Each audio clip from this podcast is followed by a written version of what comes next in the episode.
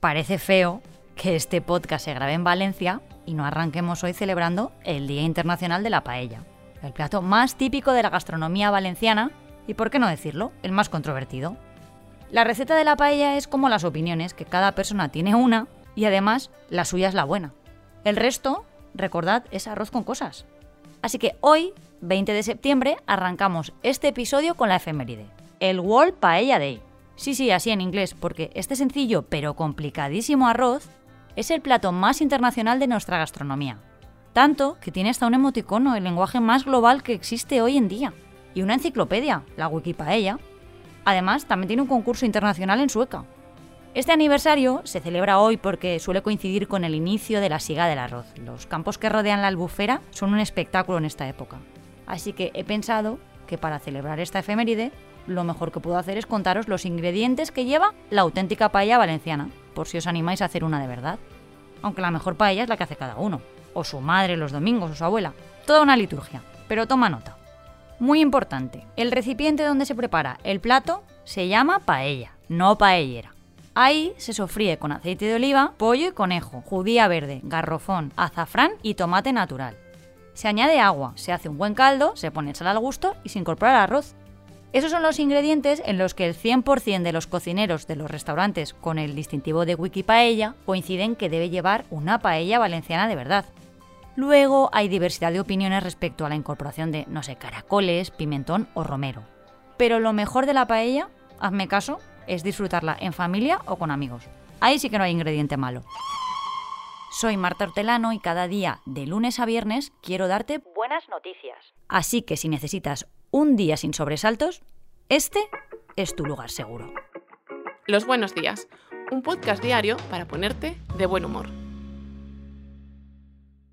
Quien se hubiera merecido una paella de despedida es el protagonista de la preciosa historia que os traigo hoy. Se llama José Ignacio y después de 42 años en el mismo bloque de pisos, este verano se ha despedido de todos sus vecinos porque se ha ido a vivir a una residencia de mayores. Hoy en día las comunidades de vecinos ya no son lo que eran, porque yo, por ejemplo, apenas conozco a los míos, pero siguen siendo escenario de numerosas anécdotas que en muchas ocasiones quedan reflejadas mediante notas o carteles en el ascensor. Las hay de todo tipo, divertidas, emocionantes, pero también las que reflejan las tiranteces entre los propietarios o inquilinos con el resto. Pero en esta ocasión, la carta de un vecino al resto de propietarios ha emocionado a la comunidad dentro y fuera de ese bloque. En esa nota que José Ignacio acompañó con su foto, explicaba que se marchaba porque se trasladaba a vivir a una residencia y antes de irse quería decirles adiós. Escuchad porque decía esto. Hola vecinos. El viernes me ingresan en una residencia de ancianos y estos son mis tres últimos días aquí.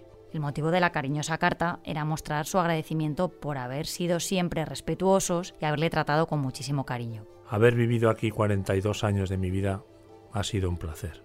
A continuación, José Ignacio escribió lo que más va a extrañar de la comunidad de la que ahora se despide. Echaré de menos las blancas escaleras e incluso los niños que jugaban tocando los timbres por la noche. Espero que esta comunidad tan bonita que hemos creado siga existiendo muchas generaciones más. Os quiere, José Ignacio. Su gesto ha emocionado a los vecinos y a los usuarios de redes sociales. Él no quiere tristezas, así que nosotros tampoco, que su vida ahora sigue rodeado de más mayores con los que seguro entablará una gran amistad. Le mandamos un beso muy fuerte desde aquí. Y de una historia de mayores a una de recién nacidos. Y el primer estudio científico de la temporada del podcast, que sé que los habéis echado de menos. Una nueva investigación ha demostrado que aproximadamente el 20% de las mujeres que tuvieron que someterse a un tratamiento de fertilidad para concebir a su primer hijo tienen probabilidades de quedarse embarazadas de forma natural en el futuro. Las conclusiones se han publicado en Human Reproduction y abren la puerta a que millones de mujeres en todo el mundo puedan tener hijos sin acudir a tratamientos una vez se han sometido ya a uno. Se trata de la primera investigación de este tipo y en ella científicos del University College of London analizaron datos de 11 estudios en los que participaron un total de 5.180 mujeres de todo el mundo entre 1980 y 2021. Lo hicieron con el objetivo de determinar las probabilidades de que una mujer que hubiera tenido un bebé concebido mediante un tratamiento de fertilidad se quedase embarazada de forma natural posteriormente. Los investigadores descubrieron que al menos una de cada cinco mujeres se quedó embarazada sin ayuda después de haber tenido un bebé mediante una fecundación in vitro. En su mayoría lo hicieron dentro de los tres años tras su parto.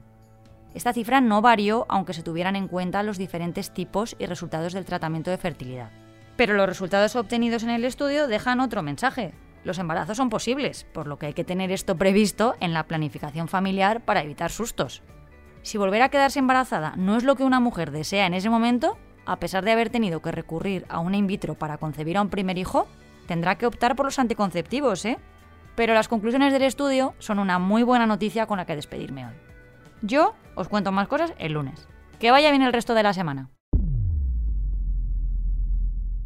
Muchas gracias por escucharnos y gracias a ti, Marta. Ay, me emociono. Recuerda que si te ocurre algo bueno y quieres contárnoslo, puedes escribir a losbuenosdías@lasprovincias.es. Este podcast ha sido escrito por Marta Hortelano, la edición es de Amalia Yusta y Paco Sánchez, el diseño sonoro es de Rodrigo Ortiz de Zarate y la producción de Miquel Abastida y Tamara Villena.